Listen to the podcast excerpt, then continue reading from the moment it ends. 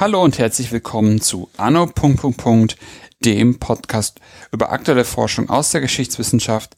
Mein Name ist Philipp Jansen und ich begrüße alle zu dieser Folge.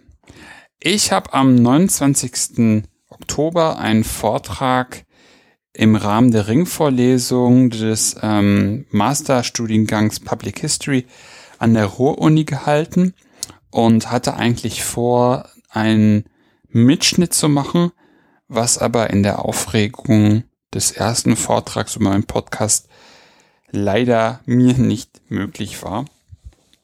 Ähm, wollte aber einfach, weil mich da schon einige Leute darauf angesprochen hatten, trotzdem eine kleine, einen kleinen Mitschnitt ähm, veröffentlichen, der mehr oder weniger das Redeskript beinhaltet, was ich so in der Art vorgetragen habe.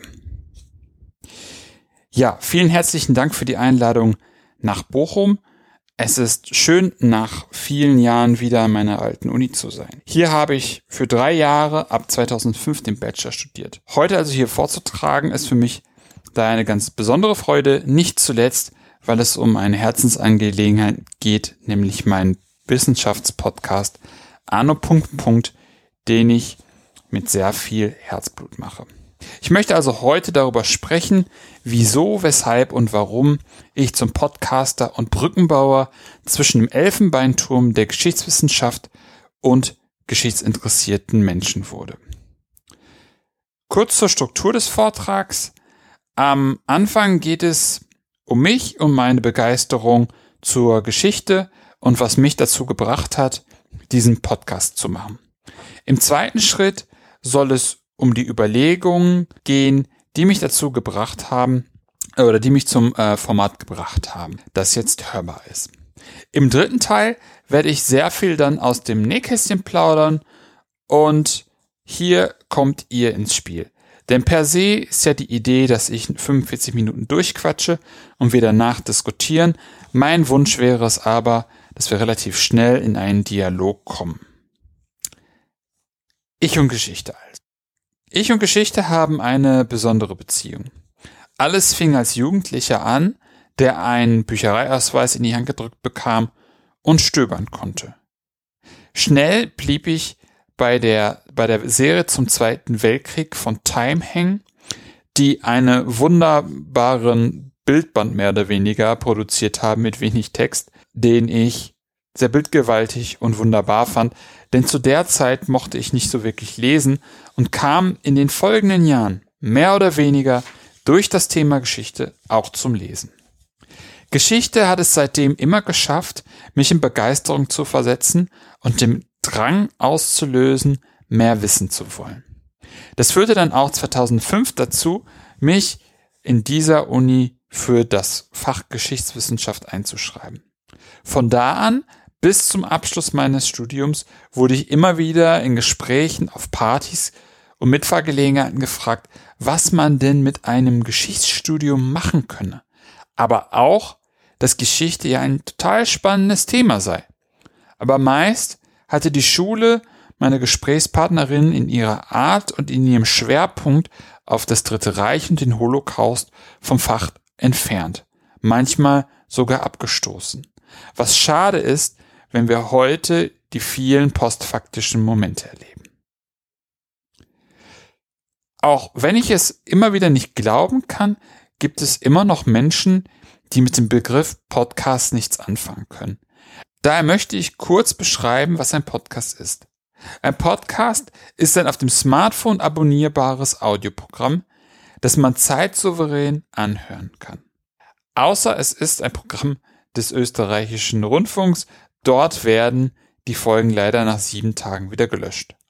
Sobald dann eine neue Folge bei einem abonnierten Podcast veröffentlicht wird und man seine Podcast-App aktualisiert, kann man die neue Folge sehen, runterladen und anhören, wann man Zeit und Lust hat. Im vergangenen Wintersemester hatte ja Ronald Feisel von Zeitzeichen und Stichtag des WDR hier vorgetragen, was der Auslöser war, mich hier ins Spiel zu bringen. Podcasts sind in der momentan dritten Welle in den letzten Jahren extrem divers geworden. Jeder macht heute einen Podcast. Man kann das Angebot aber in grob in drei Gruppen aufteilen.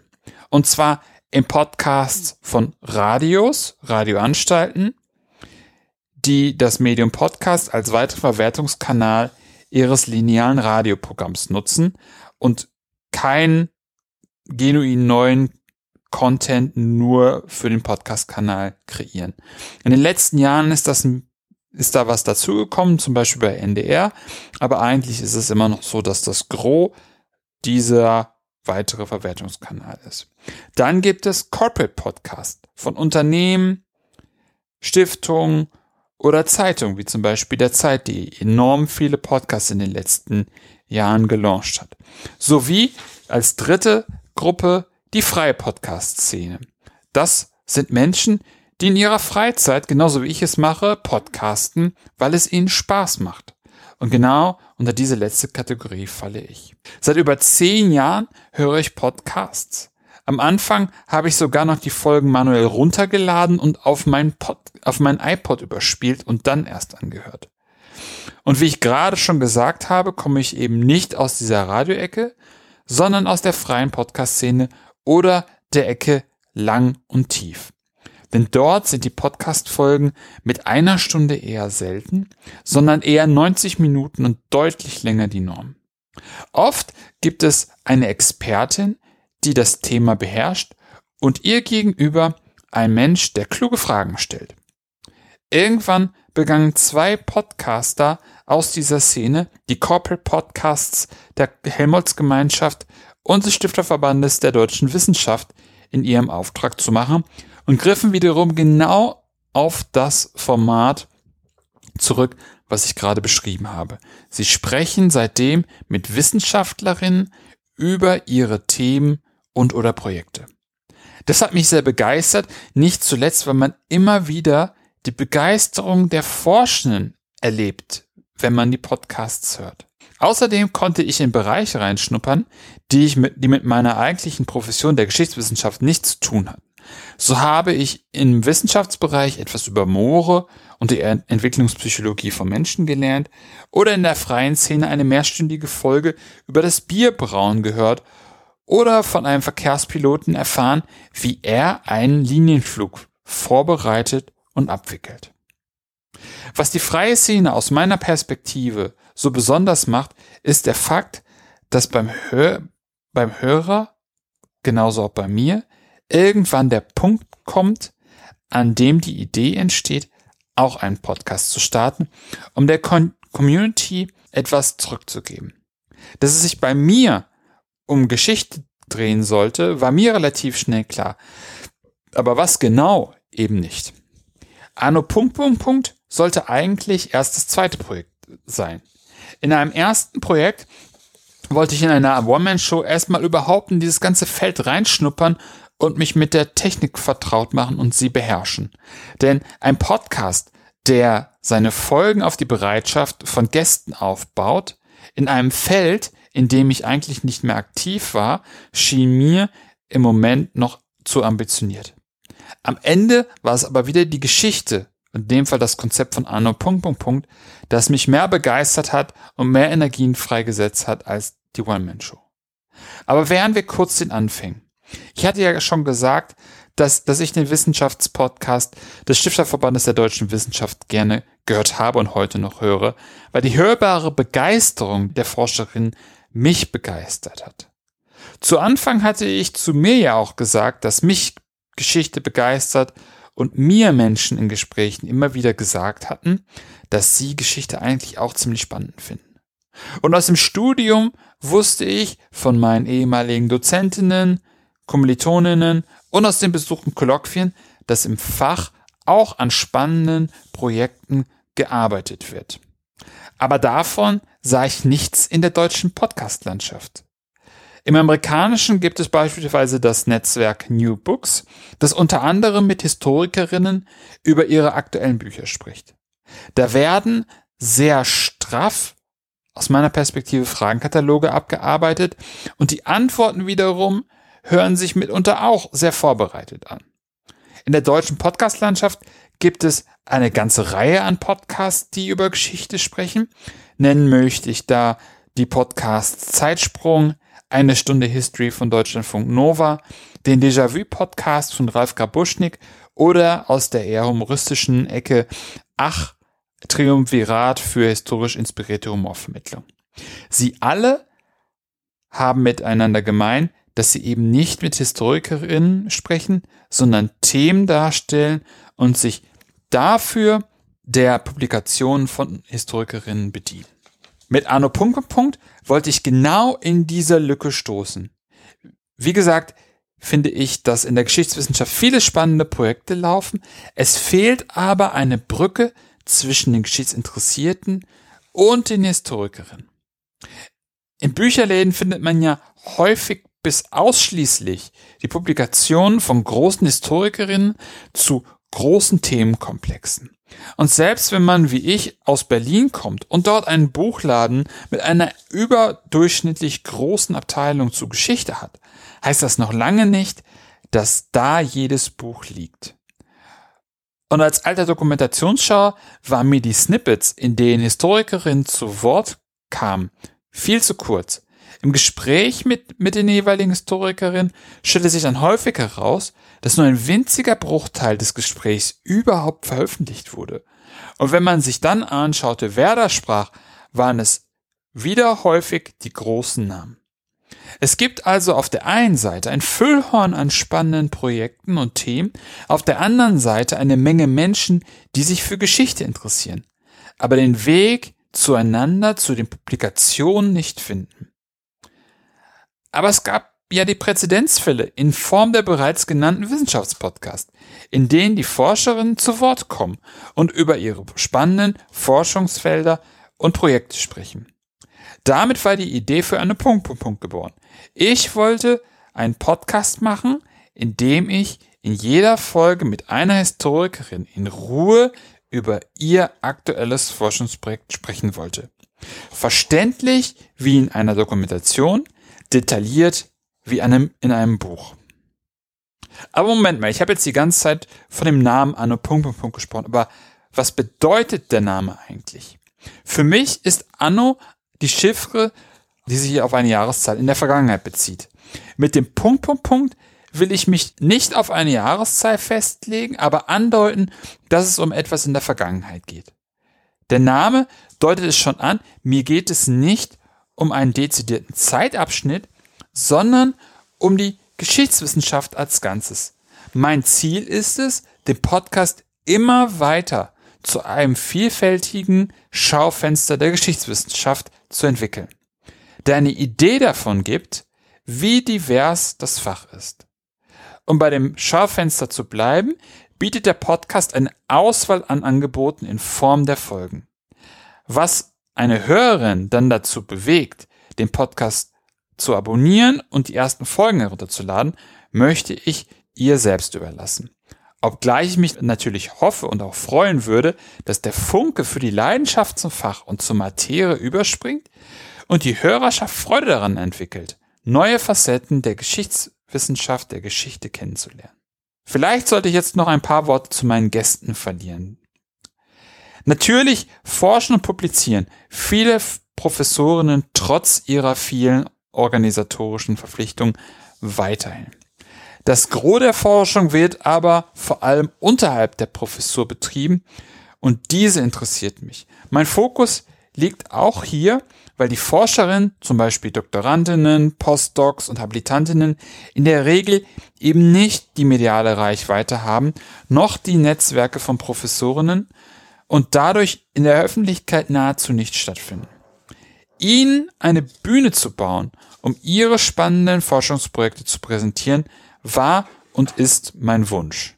Kommen wir vielleicht jetzt nochmal zum Aufbau einer Folge. Jede Folge besteht aus zwei Klammern. Eine am Anfang und eine am Ende. Nach dem Intro gibt es eine kurze Anmoderation aus wenigen Sätzen, um das Projekt kurz anzureißen und herzuleiten. Da hätte ich ein Hörbeispiel für eine Anmoderation. Flüsse haben keine Grenzen. Wind hat keine Grenzen. Werden Abwässer in Flüsse geleitet oder Schwefeldioxid in die Luft abgegeben, fließen und wehen sie grenzenlos umher. Dann regnet es sauer in Schweden oder wird die Weser salziger als die Nordsee. Wie während der deutsch-deutschen Teilung gemeinsam Umweltpolitik verhandelt und gemacht wurde, erforscht Sophie Lange in ihrem Projekt und darüber sprechen wir heute. Hallo Sophie. Danach folgt immer die Selbstvorstellung. Das auch nicht ohne Grund. Es hat sich ja in der Geschichtswissenschaft eingebürgert, dass die vortragenden Historikerinnen vorgestellt werden.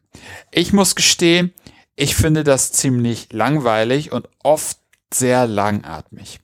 Da war meine Idee, dem Gast das Wort zu geben, um sich selbst so vorzustellen, wie sie es möchte. Dass diese Selbstvorstellung kommt, spreche ich auch in jedem Vorgespräch an, damit sich der Gast, wenn sie möchte, überlegen kann, was sie sagt. So bekommt die Hörerschaft neben der Stimme eine enorme Bandbreite an Vorstellungen zu hören, die von einer kurzen Beschreibung des wissenschaftlichen Werdegangs bis zu einer umfassenden Beschreibung von Werdegang und persönlichen Dingen bekommt. Hier jetzt auch nochmal ein Beispiel für eine Selbstvorstellung. Mein Name ist Clemens Meyer-Wolthausen. Ich bin ein 73er Baujahr und habe in Berlin an der Freien Universität sowie auch an der Universität von Bergen in Westnorwegen Geschichte studiert, mit einem Schwerpunkt auf ähm, die Verfolgung der Juden im Nationalsozialismus. Habe anschließend am Zentrum für Antisemitismusforschung zu Flucht deutscher und österreichischer Juden gearbeitet und arbeite jetzt seit drei Jahren für den Berliner Zoologischen Garten. Daran schließt sich immer die Frage an, wie die Forscherin zum Projekt gekommen ist. Hier fangen wir schon an, in die Metaebene zu gehen, die mir auch sehr wichtig ist, nämlich ein Blick hinter die Kulissen der Forschung und der Forschenden. Mir geht es dabei um die Motivation und um die teils kruden Wege zu Projekten. Selbst wenn man sich in Anführungszeichen nur für ein Teilprojekt in einem Großprojekt beworben hat, muss man es ja auch erst einmal gefunden haben und sich aus Gründen, aus Gründen dafür begeistern können. Und genau darum geht es mir. Was motiviert Menschen, sich jahrelang mit einem Thema zu beschäftigen und wie sehen die Wege dorthin aus? In vielen Kolloquien und Vorträgen habe ich mich genau diese Frage gestellt, mich aber nie getraut, sie zu stellen, weil die Frage in meinen Augen in dem Setting Kolloquium so banal klang. Hier jetzt auch nochmal ein Beispiel für einen Weg zum Projekt. Und da kam mir Frankreich aber zu Hilfe. Die Franzosen hatten bis 1962 eine Siedlerkolonie in, äh, in Nordafrika, in Algerien, in der es eine sehr große Minderheit von europäischstämmigen Siedlern gab, etwa eine Million Menschen, die ähm, in der überwiegenden Mehrheit 1962, als ähm, Algerien unabhängig wurde, nach acht Jahren Kolonialkrieg, nach Frankreich ausgewandert sind. Mhm.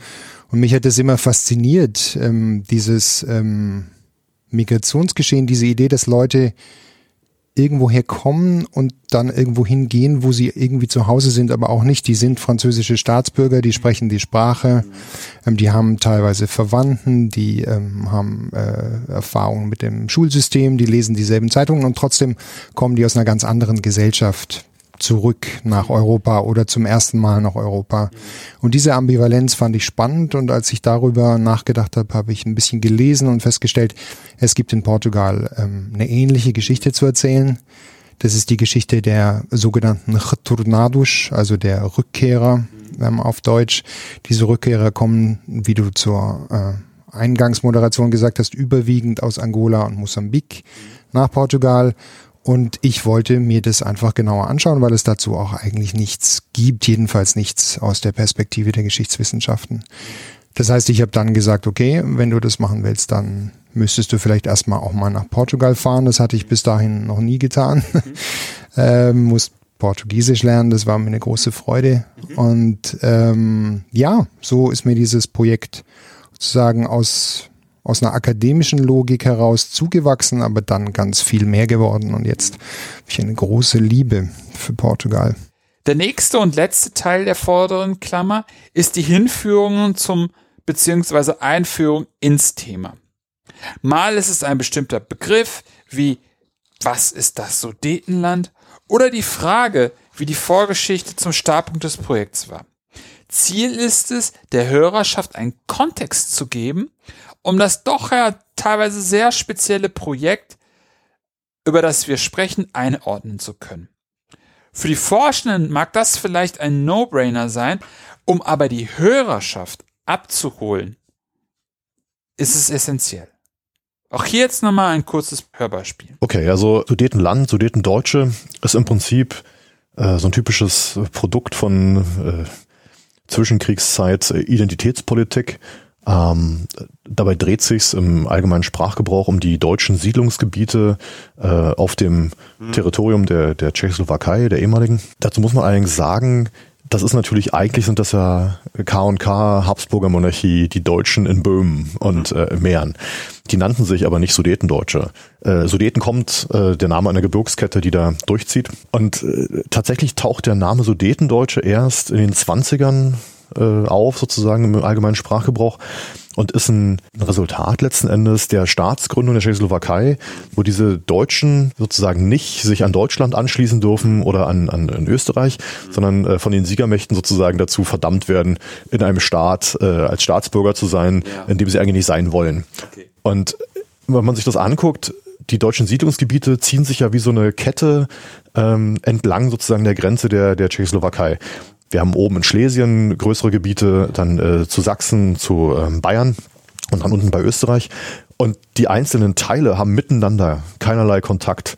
Also die, die Sudetendeutschen unten äh, zu Österreich hin, die sind sozusagen ganz weit weg von denen in Schlesien, haben eine andere Sprache, haben andere Gebräuche, ähm, sodass es sozusagen die sudetendeutsche Identität historisch gewachsen überhaupt nicht gibt.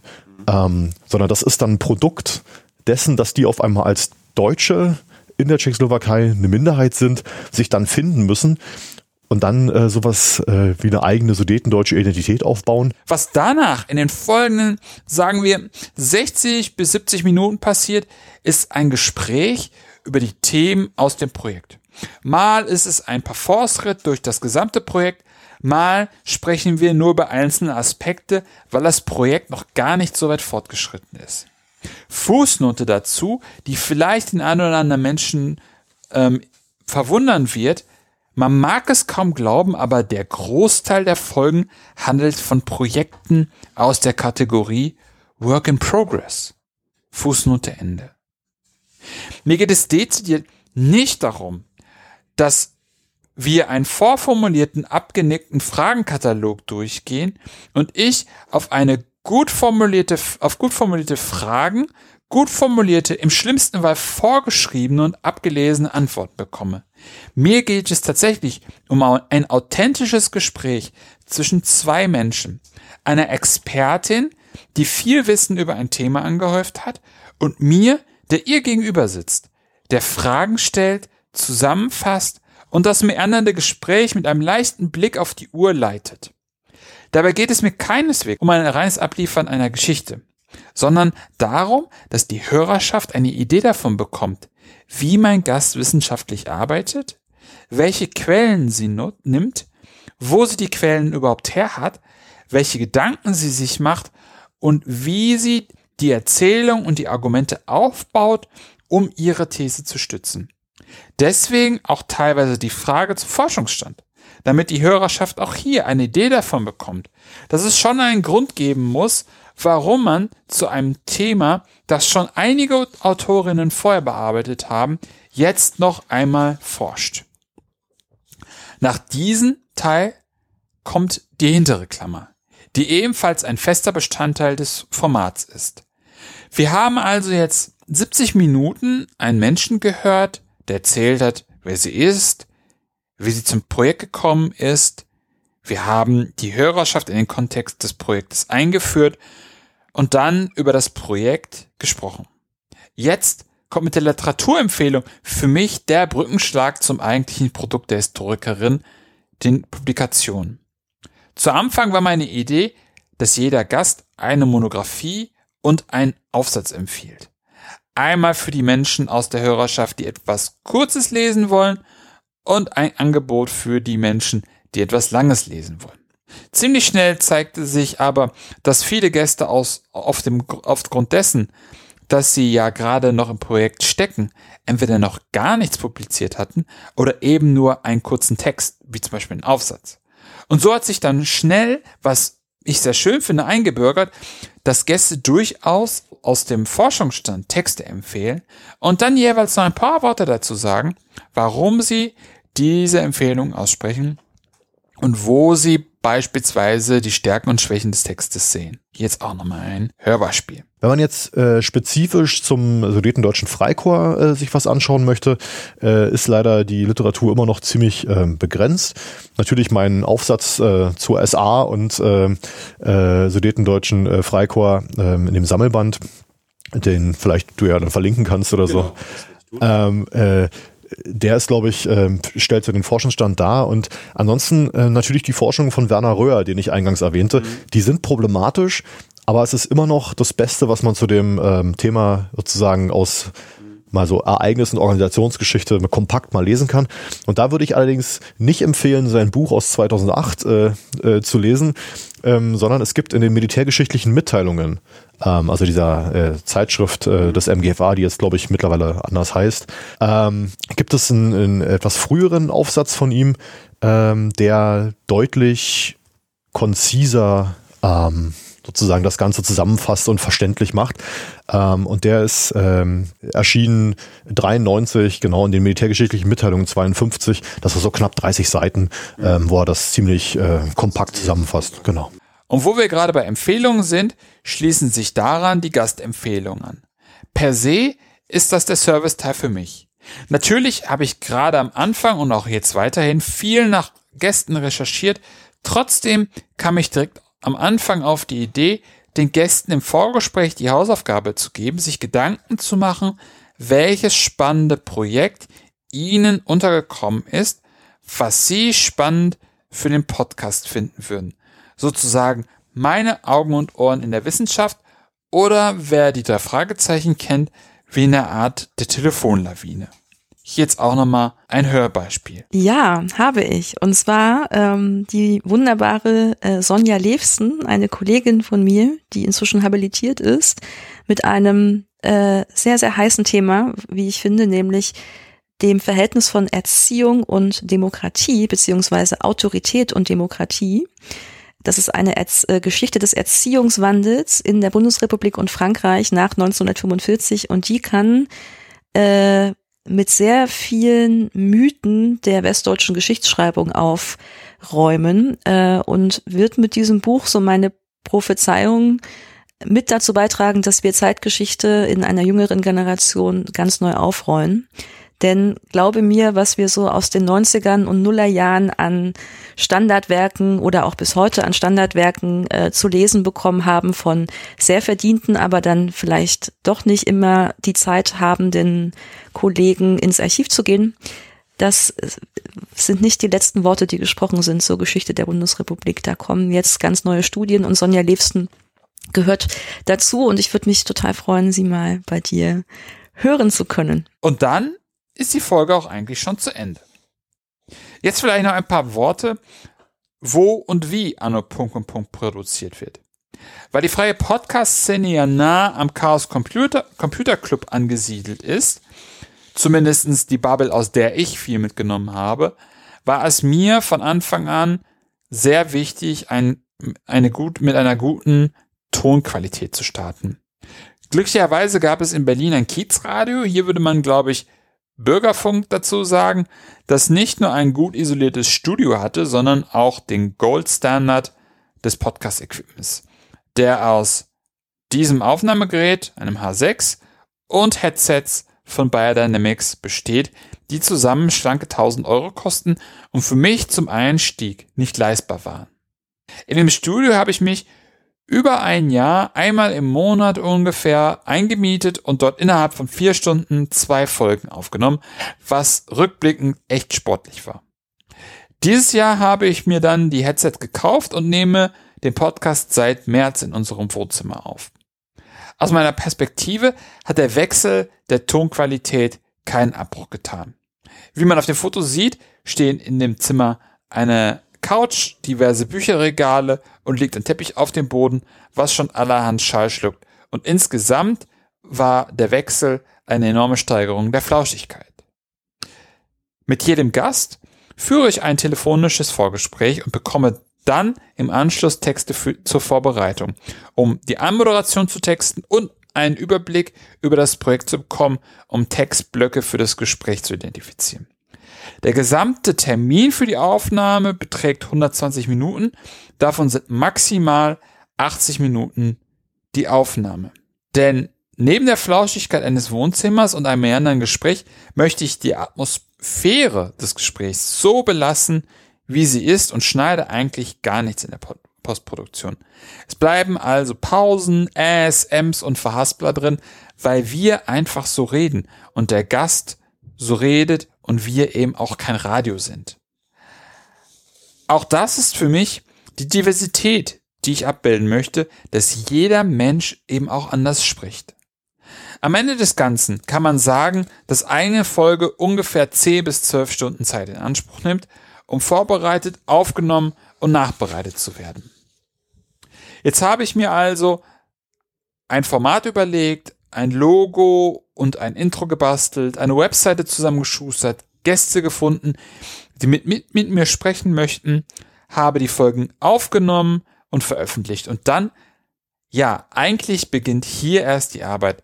Denn einerseits brauchte ich natürlich einen kontinuierlichen Zufluss an Gästen, damit ich überhaupt weitere Folgen aufnehmen konnte und veröffentlichen konnte. Andererseits wollte ich natürlich auch, dass der Podcast gehört wird.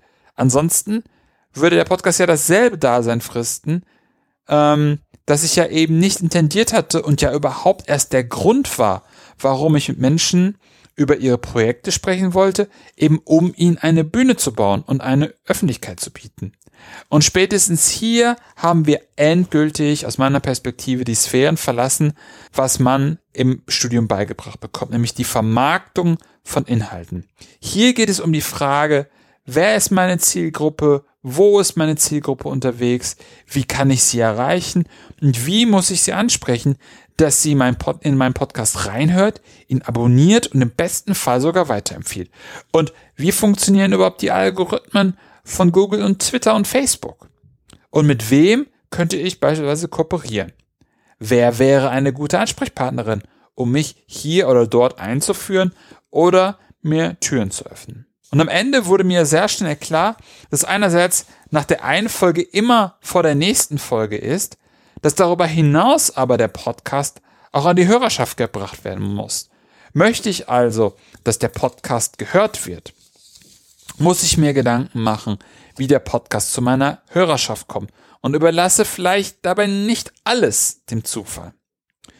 Ich habe hier den Vorteil, dass ich nach dem Studium berufliche Erfahrungen in den Bereichen Presse, Öffentlichkeitsarbeit und Marketing ähm, gesammelt habe, die ich jetzt verwenden kann, um die oben gestellten Fragen in Angriff zu nehmen. Ich habe also von Anfang an den Podcast bei iTunes eingetragen, damit die Podcast-Apps, auch Podcatcher genannt, den Podcast finden. Ich habe einen Abonnierbutton sehr präsent auf meiner Website platziert, mit dem man sehr einfach den Podcast über das Smartphone abonnieren kann. Von Tag eins hatte ich einen Twitter-Account, über den ich mit der Fach- und Podcast-Bubble kommuniziere. Ich poste die Folgen öffentlich bei Facebook. Bitte jeden Gast die Folge jeweils in ihrem Netzwerk zu streuen. Außerdem habe ich eine Projektbeschreibung auf Hasots Kult veröffentlicht und der Plattform für Wissenschaftskommunikation ein Interview gegeben und mit dem Podcast praktisch theoretisch von, der, von dem FSB Comparing an der Universität Bielefeld eine Folge aufgenommen, wo wir auch über meinen Podcast sprechen, was meine Gedanken dabei sind. Und seit Mai ist der Podcast auch bei Spotify. Und generell netzwerke ich mit vielen Menschen. Will sagen, es ist wunderbar, wenn man in einem SFB-Projekt einen Podcast hochwertig produzieren kann, weil man die entsprechenden Mittel eingeplant und bekommen hat. Wenn dann jedoch der Punkt Vermarktung zu kurz kommt, dümpelt der Podcast so vor sich hin.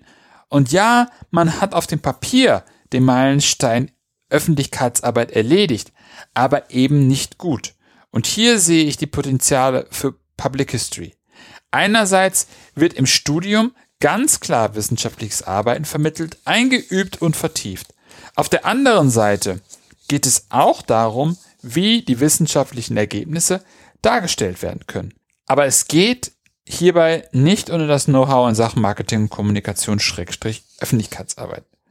Und es ist mir ehrlich gesagt retrospektiv schleierhaft, warum sich die wenigsten Institute einen Menschen leisten, die sich genau damit auskennt und dafür sorgt, dass die Geschichtswissenschaft präsenter ist und im Schulterschluss mit dem Menschen der Public History dafür sorgt, dass neben dem Fachbuch weitere Produkte entstehen, die ein breiteres Publikum erreicht.